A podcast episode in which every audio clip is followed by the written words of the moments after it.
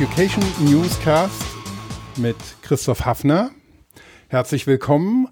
Ähm, wir sind auf dem SAP Education Forum in Waldorf und zu Gast habe ich einen unserer Keynote Speaker und zwar Eberhard Keil. Hallo und herzlich willkommen. Ja, vielen Dank für die Einladung. Eberhard Keil ist Manager Global Technical Academy bei der BASF SE in Ludwigshafen.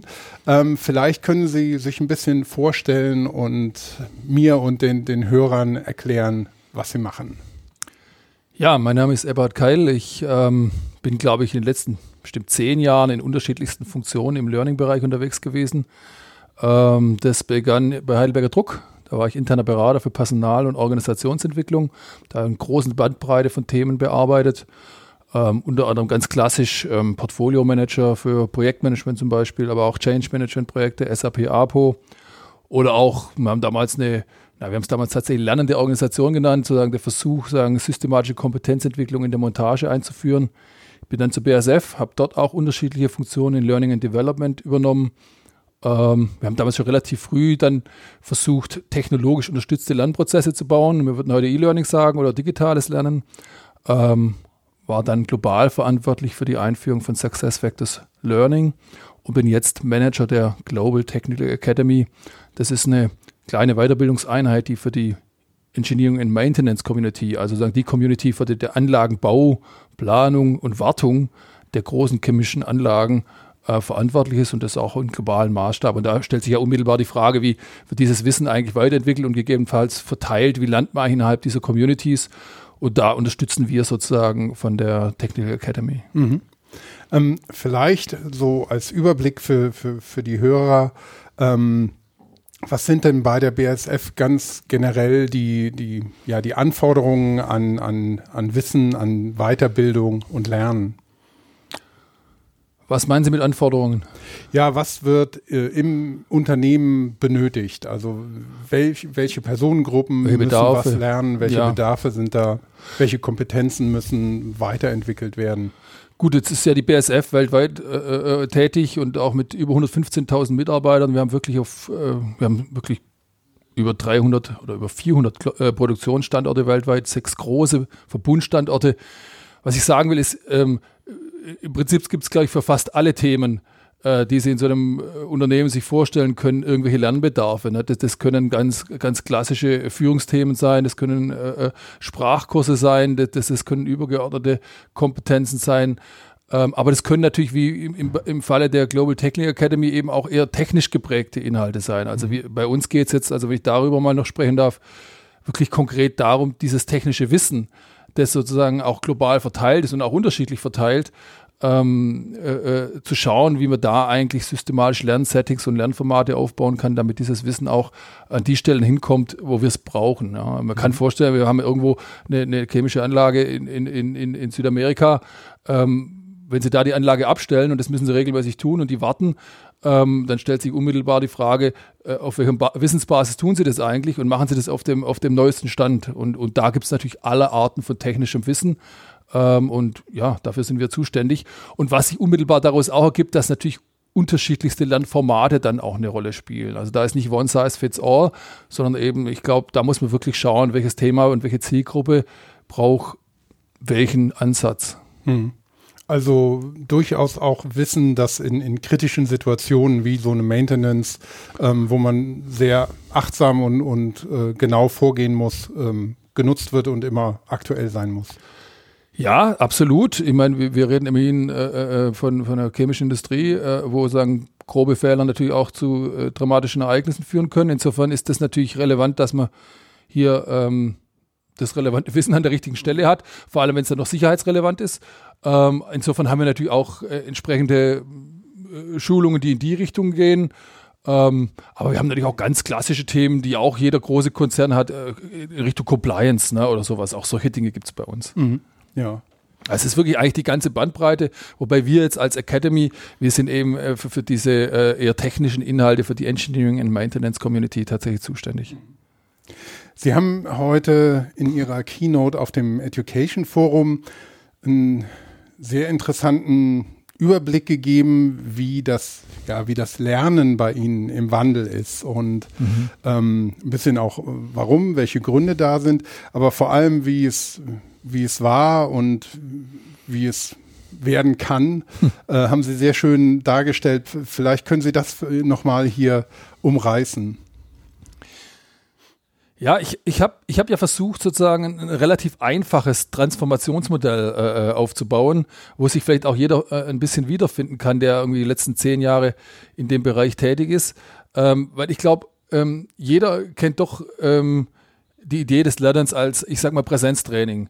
Ja, das heißt, es ist eigentlich eine, eine sehr starke Verengung ähm, ähm, des Lernbegriffs auf eine Form des Lernens. Ich habe ein Problem, ich habe einen Lernbedarf, aha, was brauche ich? Ich mache ein Präsenztraining, ja, und wenn ich ein Präsenztraining mache, dann kaufe ich mir Trainer ein, dann brauche ich einen Klassenraum und so weiter und dann brauche ich eine ganze Organisation, womöglich noch Systeme, die das unterstützen und dann mh, hm, ist das die klassische Weiterbildung, würde ich sagen, die in gewisser Weise vom Setting her jeder auch schon ähm, aus der Schule kennt. Ja, das ist ja dann potenziell mit Frontalunterricht verbunden, nicht immer, das muss auch nicht zwangsläufig der Fall sein, aber in der Zuspitzung ist es so.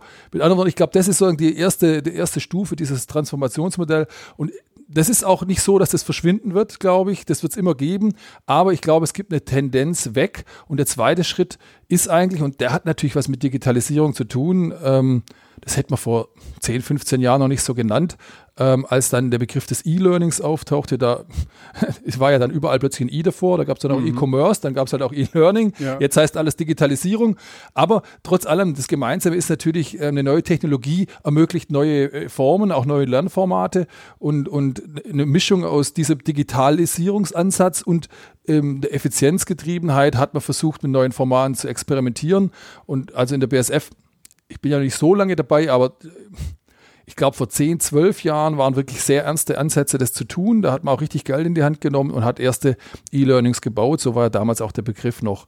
Ähm, man hat in gewisser Weise die bestehenden Lerninhalte aus den Seminaren eins zu eins genommen und hat die übertragen. Ich sage, das ist ein bisschen zugespitzt, da gab es auch ein bisschen intelligentere Ansätze damals schon. Aber das ist schon die Grundidee, glaube ich, von, der, von diesem zweiten Schritt, ja.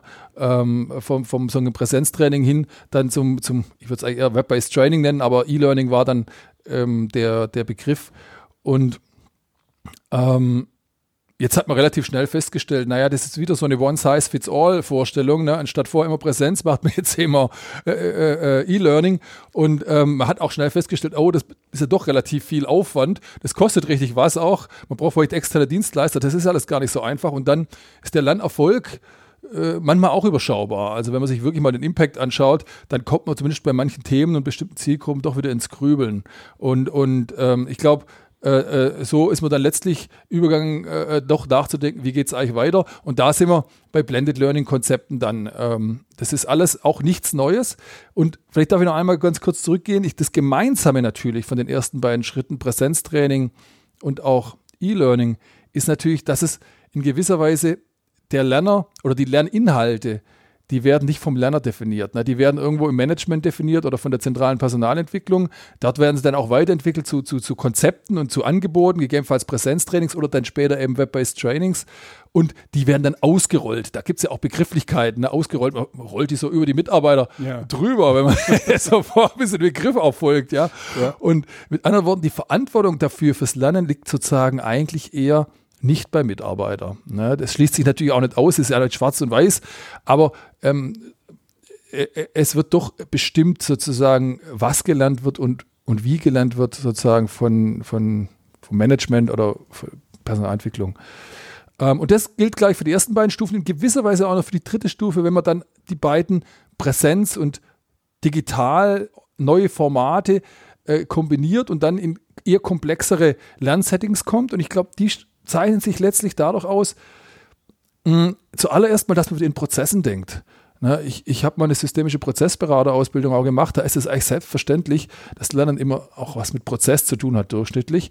Und im Präsenztraining, aber auch im Web-Based Training ist es so eine Art, man geht da hin, macht drei Tage Training, dann geht man wieder raus und jeder weiß, ist es dann gelernt? Weiß man nicht. Ist es vor allem transferiert in die Praxis? Weiß man erst recht nicht. Beim Web-Based Training haben vielleicht manche noch größere Zweifel. Und jetzt wenn man das jetzt kombiniert, glaube ich, entsteht eine Chance. Weil jetzt, jetzt kann ich sozusagen die Digitalisierung und die Formate, auch die Varietät von Formaten, die dann plötzlich entstehen. Ja, es entstehen ja, ich kann ja auch WebEx benutzen, äh, äh, äh, zum Leute einladen. Ich, ich kann, es gibt Webinare, es gibt dann Quizzes, es gibt dann Self-Checks, es gibt dann natürlich auch Videos, die dann, das ist ja auch eine Art von Digitalisierung, wenn man so will. Ähm, und äh, es gibt Gamification-Ansätze. Also was ich sagen will, ist, es entstehen natürlich über die Zeit dann auch neue Formate im digitalen Bereich. So, und wenn ich die jetzt intelligent kombiniere in einen Prozess, ähm, in den ich den Lerner schicke, und jetzt sieht man schon, jetzt ist immer noch so ein bisschen top-down, ne? ja. äh, es bleibt immer noch jemand, ähm, aber dann kann ich vielleicht nicht unbedingt die Effizienz erhöhen, also zumindest nicht die Kosten äh, senken, aber ich kann zumindest die Nachhaltigkeit erhöhen und den Impact. Und äh, ich kann dann vielleicht tatsächlich, was immer natürlich auch eine Idee war, die Zeit, die der Mitarbeiter vom Arbeitsplatz weg ist, möglicherweise auch verringern. Das funktioniert zumindest für bestimmte Zielgruppen. Ich will jetzt nicht sagen, dass das für alle funktioniert, für den Mitarbeiter im Betrieb auf Schicht, ist das möglicherweise kein funktionierendes Format, wenn er womöglich heute mal ordentlichen Zugriff hat äh, an einen Rechner, geschweige denn das zur Kultur gehört, dass er da plötzlich seinen, seinen Kopfhörer aufsetzt, ja. Aber für bestimmte Zielgruppen, glaube ich, kann das schon ein interessantes Format sein. Vor allem, wenn man es dann noch kombiniert, das versuchen wir gerade im Projektmanagement, ähm, Projektmanagement Grundlagen, da versuchen wir gerade so ein Format auszurollen, wo wir dann einen Tutor haben, ne? wo wirklich von Anfang an der Trainer quasi diesen Lernprozess begleitet, wo auch schon eine kleine Lern-Community entsteht, wo so eine Plattform da ist. SAP Jam wäre eine, wir benutzen tatsächlich was anderes, ähm, die dann an SuccessFactors angedockt ist, ne, wo ich dann wirklich auch in einen Austausch kommen kann. Weil ich glaube natürlich das Problem von WBTs, von E-Learning gegenüber Präsenz, und das wird ja auch sehr schnell als Problem identifiziert, ist, dass der soziale Aspekt verloren mhm. geht. Ne? Da ändert sich dann auch die, die Rolle von dem Trainer ja in, in vieler Hinsicht. Das sehen wir auch bei dem SAP Learning Hub, wo ja. wir ein ähnliches Modell haben. Und äh, ich glaube, das ist auch ein ganz wichtiger Punkt, dass der, der Trainer, der, ja. also der Lehrende in, in eine ganz andere Rolle auch kommt. Äh, absolut. Und übrigens nicht der Lehrende, natürlich auch die Verantwortlichen, die solche Konzepte aufsetzen, weil sie jetzt plötzlich ganz neue Kompetenzen brauchen. Sie brauchen jetzt plötzlich äh, Ideen, von was für Formate gibt es überhaupt. Ja, wie funktionieren die eigentlich, für welche Zielgruppe, für welchen Inhalt und wo funktioniert es vielleicht nicht. Und das hat natürlich auch schon begonnen bei, beim E-Learning. Ne? Ich muss natürlich plötzlich Kompetenzen darüber haben, welche, welche also mediale Kompetenzen. Ne? Ich brauche Kompetenzen, äh, äh wie so ein Drehbuch erstellt wird oder sowas. Und ich muss plötzlich andere Partner einbinden. Mit anderen Worten, auch die Rolle von LD hat sich natürlich über diesen Prozess verändert, im besten Fall. Mhm. Es gibt immer Leute, die das vielleicht nicht wahrhaben wollen, aber ich bin mir nicht sicher, wie lange das noch gut geht. Es gilt interessanterweise übrigens auch für die Trainer. Sie sagen selber, es hat sich verändert, aber manche Trainer sind natürlich resistent. Und das hat auch was mit ihrem Geschäftsmodell zu tun. Und da sehen wir natürlich, dass die Dinge eng ineinander greifen und auch Beharrungstendenzen entwickeln, die aus ja. unterschiedlichen äh, Gründen da sind. Und wenn ich gerade das Beispiel mit dem Blended Learning Konzept zum Projektmanagement fertig machen darf, ähm, wir haben dann natürlich trotzdem eine Präsenzphase. Wir nennen es dann aber Workshop. Ähm, das ist dann auch verkürzt, das ist dann nur noch ein Tag statt früher mal drei. Und dort sind wir aber viel stärker sozusagen in einem Austauschlogik und in einem fallorientierten Arbeiten. Mit anderen Worten, wir gehen davon aus, dass tatsächlich vorneweg was passiert ist, dass irgendwas wie so ein Self-Check stattgefunden hat, dass tatsächlich Inhalte sich schon angeeignet wurden, in Austausch mit dem Trainer, mit den, gegebenenfalls mit, den, mit, den, mit der Lern-Community und das dann sozusagen in, in, in, den, in den Austausch kommt. Und hinten raus ist auch nicht fertig. Nach dem Workshop ist auch nicht fertig, sondern wir stellen dann auf einer Plattform ähm, Möglichkeiten zum Austausch einerseits äh, äh, zur Verfügung und zwar zum Austausch auch über die eigentliche Kohorte. Wir machen das 10, 15 Mal im Jahr. Mit anderen Worten, dann stehen Großzahl von Leuten. Wir stellen aber auch Templates zur Verfügung und wir stellen auch so kleine One-Pager. Stakeholder-Analyse, ne? Wie geht eine Stakeholder-Analyse? Die brauche ich vielleicht erst in einem Jahr, da habe ich es wieder vergessen. Wenn ich aber einmal drauf schaue und auch einen One-Pager habe, habe ich das vielleicht schnell wieder. Mit anderen Worten, wir haben fast so was wie Performance-Support. Ähm, und jetzt haben wir plötzlich was anderes, glaube ich, als ein als ein Training. Ja? Und das ist, glaube ich, und jetzt sind wir ja sagen, erst auf dem dritten Entwicklungsschritt, das ist, glaube ich, den Trend, den ich schon sehe. Und der hat was mit Digitalisierung zu tun, aber nicht in einem einfachen Sinne. Da kommen unterschiedliche Bewegungen zusammen und ähm, ist natürlich auch relativ komplex, sowas aufzubauen. Ne? Also das ist auch nicht ein Selbstläufer. Und ich glaube auch nicht, dass das für alle Zielgruppen funktioniert. Wir sind ehrlich gesagt da auch im Experimentieren, was funktioniert wo. Ja. Ähm, aber es ist sicherlich ein interessantes Modell. Das wäre meine Frage gewesen, wie, wie sind denn die Erfahrungen ganz konkreter mit den Teilnehmern? Bleiben die von Anfang bis Ende bei der Stange oder springt die Hälfte irgendwie ab und erscheint nur zum Workshop und lässt die, die digitalen ja. Sachen eher so auf der, auf der langen Bank liegen? Also ich weiß, diese Blended Learning Konzepte gab es in Ansätzen ja natürlich, wie auch gesagt, auch schon vor zehn Jahren oder vor sieben, acht Jahren auch intensiv. Und da hat man damals einfach nur ein WBT genommen, mehr oder weniger gut gemachtes und dann ging es in die Präsenzphase. Das hat nicht besonders gut funktioniert. Also das hat einfach deshalb nicht funktioniert, weil die Hälfte es schlicht nicht gemacht hatte. Und wir haben auch dann auch keine harten Stops eingebaut, was ja denkbar wäre. Äh, und dann hat es dafür geführt, dass die Trainer am Ende einfach nochmal das gleiche gemacht haben wie immer und das ignoriert haben, dass es da eigentlich einen digitalen Part. Das heißt, der, der es gemacht hatte, wurde fast bestraft. Mhm. Na, äh, muss man fast hart sagen. Und das, das sehen wir aber auch wieder. Einerseits, klar, die Trainer mussten damit umgehen, die waren zum Teil auch externe, ähm, aber umgekehrt war ihr Geschäftsmodell eigentlich auch nicht daran interessiert, dass da ein Online-Part vorgeschaltet ist, ähm, weil sie es ja eigentlich gerne selber verkaufen. Und jetzt ist die Situation aber eine andere, weil jetzt ist es wirklich intelligenter gemacht. Wir starten wirklich mit einem, mit einem Kickoff, der dann auch virtuell ist. Ähm, wir haben eine tutorielle Begleitung ähm, und es ist wirklich ein Prozess. Mit anderen Worten, wer den nicht durchläuft, das macht keinen Sinn. Ja, also da ist viel klarer und es wird auch von Anfang an erläutert, ja, wie dieser Prozess aussieht, dieser Lernprozess. Ähm, Nichtsdestotrotz, ich kann Ihnen keine Zahlen jetzt nennen. Ähm, wir, wir sind selber ähm, da am Anfang. Äh, es gibt jetzt diese Programme. Ich müsste die Kollegin jetzt fragen, wo, wo wir tatsächlich stehen. Jetzt in diesem konkreten Beispiel, mhm. ja, weiß ich es schlicht nicht. Ähm, ich kann aber auch sagen, da sind wir wirklich auch bei Kulturfragen. Das Problem liegt ja nicht nur bei den Learning Professionals, die sich nicht verändern wollen. Ja, das ist ja eine sehr einseitige Perspektive, sondern die Mitarbeiter wollen es zum Teil auch nicht anders. Ne? Ja. Oder die Vorgesetzten, denen ist lieber, der ist zwei Tage weg und dann weiß ich, er ist weg und dann danach ist er auch wieder da. Ja, also mit anderen Worten, da hängt eben vieles dran an dieser Vorstellung von Präsenztrainings, die unsere Organisation do dominiert. Ne? Da gibt es eigene Prozesse, da gibt es eigene Rollen, da gibt es eigene Systeme, da gibt es eigene Räume, da gibt es ein Shared Service Center. Und das alles zusammen ergibt eine wahnsinnige Beharrungstendenz. Und ich glaube, da muss man sich wirklich rantasten. Ähm, und ausprobieren, was funktioniert. Ich glaube nur auch, es geht nicht einfach so weiter wie bisher. Das, ähm, da gibt es wirklich harte Signale, auch aus dem Management, dass es so nicht mehr weitergeht. Und das hat schlicht auch was mit ganz einfach damit zu tun, dass die Bereitschaft, die Leute drei Tage am Stück irgendwo rauszunehmen aus dem Produktionsprozess, es sinkt massiv ab. Und, und jeder fragt, ähm, was ist genau mit Digitalisierung in HR? Und ich glaube, dieser Frage kann man nicht mehr, die konnte man noch vor, vor sieben Jahren ausweichen oder acht Jahren. Ich glaube, jetzt ist, also mein Eindruck ist, es ist wirklich vorbei. Also nicht im Sinne von alles verschwindet, aber im Sinne von, wir müssen auch andere Varianten anbieten. Und ich glaube, nicht nur effiz unter Effizienzdruck, die große Chance besteht wirklich in der, in der Chance zur Nachhaltigkeit. Ja. ja. Also es braucht ähm, wirklich viel an Kulturwandel und Change Management, der diesen Kulturwandel dann äh, begleitet auf, auf vielen Ebenen. Also es ist die, die Lernkurve muss man das höre ich so ein bisschen raus, als Unternehmen machen. Ja. Ähm, und man kann nicht mit einem fertigen Rezept einfach äh, kommen, sondern es, es sind sehr, sehr viele Faktoren, die das Ganze beeinflussen. Ich, ich fürchte, ich fürchte, wir müssen es schlicht machen und gucken, mhm. was funktioniert. Ja.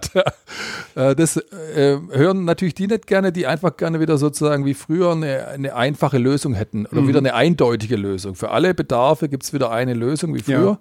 Ich fürchte, meine persönliche Meinung, es war noch nie richtig gut, die, die einmalige, einzige Lösung. Es wird eher komplizierter und komplexer als einfacher und stärker wieder bedarfsorientiert. Aber ich sehe da eher was Positives drin. Wir sind ja jetzt erst bei der dritten Stufe gekommen, angelangt. Äh, in, in, dem Vortrag sozusagen, äh, und das ist in gewisser Weise ein radikaler Schnitt, ähm, zumindest von der, von der Intention, gibt es ja noch eine vierte äh, Transformationsstufe. Und ähm, das ist, äh, äh sagen, ich habe das von Jane Hart, äh, äh, äh glaube ich, geborgt. Ich glaube, der Begriff vielleicht, weiß nicht, aber ursprünglich von ihr kommt, ähm, des, des Workplace Learnings.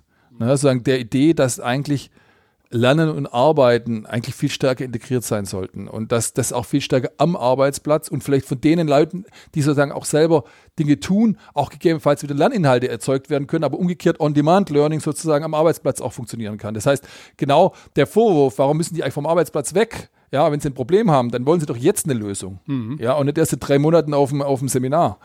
Der ist ja erstmal ganz klar und ganz berechtigt. Und ähm, Jetzt bin ich nun bei der Technik Academy. Ähm, wenn man es mit technischen Sachverhalten zu tun hat und Fragen sondern von technischen Problemen und zurückgeht in seinen persönlichen Alltag, dann ist ja interessant, dass eigentlich jeder, den man fragt, was machst du, wenn du nicht weißt, wie deine Xbox funktioniert oder warum den Fehler hat oder wenn du deine Fahrradnarbe nicht mehr zusammenkriegst, so war das bei mir persönlich ja. kürzlich, äh, dann, dann ähm, wird ja jeder sagen, guck doch mal bei YouTube. Ne? Und meistens wird man fündig und meistens kriegt man tatsächlich irgendwie ein Ergebnis. Da sind dann auch ein paar erbärmliche Videos dabei. Aber man findet relativ schnell raus, was sind die brauchbaren und hat eine Lösung. Und man kann sich ja schon fragen, warum genau soll das fürs Unternehmen nicht funktionieren? So, und, und da sind wir gerade dabei, das äh, stärker uns anzugucken, ähm, sagen, wie können wir eigentlich, beziehungsweise ich glaube erstmal, dass das automatisch fast passiert, dass es zunehmend bestimmte Communities gibt, die genau selber wissen, was sie brauchen, ja, die äh, auch nicht auf die zentrale Personalentwicklung warten, um ihre Lernbedarfe zu identifizieren. Das wissen die nämlich selber und das wissen die erstmal individuell auch selber. Ähm, jetzt reden wir alle von Data Scientists und Data Analysts. Ähm, die, die, können angeblich alles. Ähm, ja, die können vielleicht auch wirklich vieles, aber ich will nur sagen, Dinge, die sie nicht können, die sind ja hochgebildete Leute, wissen die auch, wo sie sich hinentwickeln müssen. Mhm. Die wissen auch, wo sie extern suchen können. Da brauchen die auch keine Personalentwicklung durchschnittlich dafür. Ähm, und mit anderen Worten, wir, der, der radikale Schritt von drei zu vier ist, es gibt nicht mehr eine Zentraleinheit, die die Lerninhalte definiert und was gebraucht wird, sondern das wissen eigentlich die Mitarbeiter dann selbst. Das trifft natürlich auch ähm, nicht für alle Mitarbeitergruppen zu und es wird in der Schicht vermutlich immer den Bedarf geben, top-down was zu definieren. Aber es gibt eben auch immer größere äh, Gruppen von Mitarbeitern, auch in der BSF, die eigentlich sehr genau wissen, was sie bräuchten. Das stimmen sie vielleicht mit ihrem Team ab oder mit ihrem Teamleiter äh, und, und, dann gucken sie sich danach um. Und dann ja. können sie ihren Lernprozess auch selber organisieren. Auch der Lernprozess muss nicht mehr von irgendjemand Dritten organisiert werden. Ja? Und der ist auch stark individualisiert. Also ein wirklich autonomes Lernen letztendlich. Ein ja, autonom natürlich im Rahmen dessen, was das Unternehmen braucht. Ja, das ist klar. Ich meine, jeder ist ja kein, ist ja kein Vergnügungsladen da, äh, was natürlich der Arbeitsprozess dann auch braucht, aber das weiß derjenige ja auch. Ja, und dann gibt es ja doch gegebenenfalls eine Führungskraft, die ihn vielleicht einbremst, äh, äh wenn er was ganz anderes tut, was vielleicht nicht vorgesehen ist. Also, was ich sagen will, ist, hier ändert sich wirklich sozusagen die Richtung. Es ist weniger top-down als dann vielleicht bottom-up. Ähm, es ist eine verstärkte Selbstverantwortung der Leute und diese Arten von Zielgruppen, ich glaube, die wollen es auch gar nicht anders. Da ist eher die Frage, wie können wir als Learning Professionals solche Leute überhaupt noch unterstützen? Und ich glaube schon, dass es da dann wieder Varianten gibt und wir sehen das gerade an unterschiedlichen Varianten. Wie gesagt, wir gehen gerade in dieses Videothema rein, Microlearning und wir sehen natürlich, klar, die können Screencasts jetzt relativ einfach selber machen. Die können die auch hochladen. Wir haben Videoportale, die im Prinzip komplett dezentral sind, ja. Die, die sind auch nicht von HR gesteuert, ja. Die, die sind von FS, also von, von der IT gesteuert äh, oder im, ausgerollt. Und das kann im Prinzip jeder und das tun die Leute auch. Aber in dem Moment, wo es ein bisschen größer wird, wo es ein bisschen, wie soll ich sagen, doch ein Tick professioneller werden soll, ja, wo es äh, wo vielleicht auch äh, Kompetenz notwendig ist oder, oder, oder, oder das Lernsetting vielleicht äh, äh ein bisschen komplizierter wird, ähm, stößt es doch an Kompetenz- und Ressourcengrenzen. Und da glaube ich, gerade solche Academies, die dann dezentral sind wie wir, können da wirklich mit einer veränderten Haltung wirklich unterstützen. Ja, und sei es nur, welches Tool kann ich am besten einsetzen? Ja, oder kannst du mich unterstützen? Oder ich muss es, jetzt habe ich es auf Englisch gemacht, jetzt bräuchte ich das eigentlich alles auf ja. Deutsch nachvertont. Ähm, da können wir natürlich zum Teil unterstützen. Und wir können auch in der Gesamtstrukturierung von Themen unterstützen. Wir können natürlich auch in Community-Aufbau unterstützen oder, oder, oder solche Dinge. Aber da haben wir plötzlich eine ganz andere Rolle und ähm, ich glaube, das muss man ernst nehmen. Also mit anderen Worten, äh, äh es verändert sich die Art des Lernens, es verändert äh, die Art, ähm, ja, wie gesagt, es ist stärker selbst organisiert und das muss eigentlich auch zur veränderten Haltung oder Rolle der, der Personalentwickler von Learning and Development führen, ja. Hm. Wird denn trotzdem Ihrer Meinung nach ähm, das, das, ich sag mal jetzt das alte Modell, also dass mhm. ähm, bestimmte Gruppen von Mitarbeitern zu einem Präsenztraining geschickt werden, ähm, wo sie dann vielleicht auch ein Praxistraining mhm. machen, weil, weil Lernen mhm. ist ja nicht nur zuhören, wobei wir sind ja hier beim Podcast, die, die reine Sprache und das Hören, das klassische Erzählen, also der Erklärbär ähm, bei der Sendung mit der Maus, mhm. ähm, das, da schafft man schon viel und man kann das natürlich noch mit Bildern erweitern. Manchmal sind Bilder aber auch störend und ähm, ähm, wie glauben Sie, von, von, dass sich das von dem, von dem Didaktischen dann mhm. weiterentwickeln kann, wenn es auch aus dem, aus dem Mitarbeiterkreis herauskommt, aber auf der anderen Seite wie sieht es eben aus? Ähm, Gibt es noch Gruppen, die zu einem Präsenztraining müssen ja. und wird es die auch noch in zehn Jahren meinetwegen geben? Also definitiv. Also äh, ähm, die Idee äh, an diesem Modell, das da wirklich auch sehr einfach daherkommt, ist nicht, dass, dass es äh, ähm, ne, sozusagen äh, zwangsläufig nach unten läuft und dann gibt es keine Präsenztrainings mehr. Das wäre ja sozusagen die logische Konsequenz. Ich glaube, Präsenz ist wahnsinnig wichtig, auch im Lernen. Äh, ich glaube, äh, ich bin ein absoluter Anhänger bestimmte Dinge müssen in Präsenz stattfinden. Äh, alles andere wäre absurd. Je stärker das auch in Richtung Erfahrungsaustausch geht und, und sehr intensiven Austausch, ähm, auch in Führungskräfteentwicklung äh, gibt es ja, wo es quasi geschützte Räume braucht, ja. Ähm, glaube ich, wird's, werden wir noch sehr, sehr lange äh, äh, äh, Präsenztrainings sehen. Ähm, wer weiß, was, was, was möglich ist durch virtuelle Klassenräume und wie, wie, wie, wie doch Intimität in irgendeiner Weise hergestellt werden kann. Ansätze sehen wir dazu, ja, aber ich, ich wäre jetzt nicht wahnsinnig optimistisch. Also umgekehrt wäre ich optimistisch, dass es Präsenz äh, weiterhin gibt und braucht und dass der Mensch eben doch ein sozialer Mensch ist und der vielleicht auch die Präsenzphase braucht.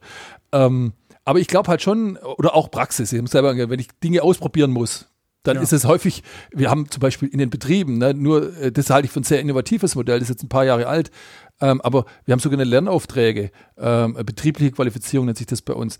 Da ist eben gerade kein Trainingskonzept. Wir machen das vor Ort, lernen die Leute mit Lernaufträgen eigentlich selbst äh, gesteuert und kriegen Unterstützung durch sogenannte Betriebstrainer. Ja. ja äh, das ist ein sehr intelligentes Modell schon, das aber kein Trainingsmodell ist, aber ein Präsenzmodell. Mhm. Also mit anderen Worten, auch das muss man logischerweise trennen. Ja, es kann Präsenz sein, vor Ort und praxisorientiert und trotzdem nicht ein klassisches Trainingssetting. Mhm. Also das ist ja sogar noch eine radikalere Variante, dass es in Klassenräumen stattfindet und ja. eben auch aus der Praxis rausgenommen ist. Das heißt, schon bei Heidelberger Druck haben wir versucht, in die Betriebe das Lernen zu bringen und vor Ort zu bringen. Ja, und möglichst sozusagen dort die Dinge zu tun.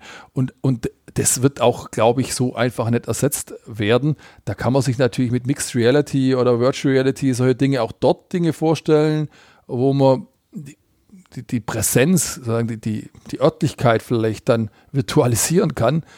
Ähm, aber das wird sicherlich Grenzen haben. Ähm, insofern, das Modell heißt jetzt nicht, ähm, äh, alles verschwindet, was vorne ist und äh, hinten äh, ist sozusagen die, die, das Glückseligkeit, sondern das Modell heißt, muss ich sehr gut angucken, ähm, welchen Bedarf ich habe äh, und welche Zielgruppe und welche Inhalte und was funktioniert. Ich glaube halt nur einfach, ähm, dass man mit, mit sozusagen reinen, ganz einfachen Präsenztrainings äh, und ganz einfachen Web-based Trainings tatsächlich nicht mehr viel gewinnen kann äh, und das tatsächlich tendenziell weniger wird. Formulieren wir es ein bisschen vorsichtiger. Und hin eher zu wirklich bedarfsorientierten Lernprozessen geht. Das ist die immer noch Top-Down-Variante und parallel wird es eine Bottom-Up-Variante immer wichtiger werden. Sozusagen das, was wir vorher besprochen haben, wo die Leute wirklich selber organisieren.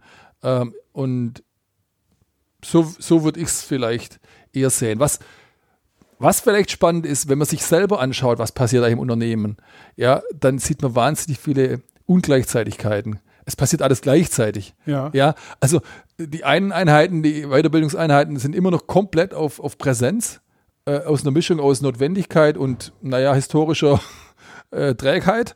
Äh, äh, und, und, andere Einheiten äh, sind wahnsinnig selbst organisiert und, und, und alles dazwischen gibt es auch. Also es gibt auch Einheiten, tatsächlich, äh, die Technical Academy hat in den letzten ein, zwei Jahren wahnsinnig viele Web-based Trainings gebaut, was nahe lag und auch äh, in gewisser Weise konsequent war, weil wir gesagt haben, wir wollen das ja global machen.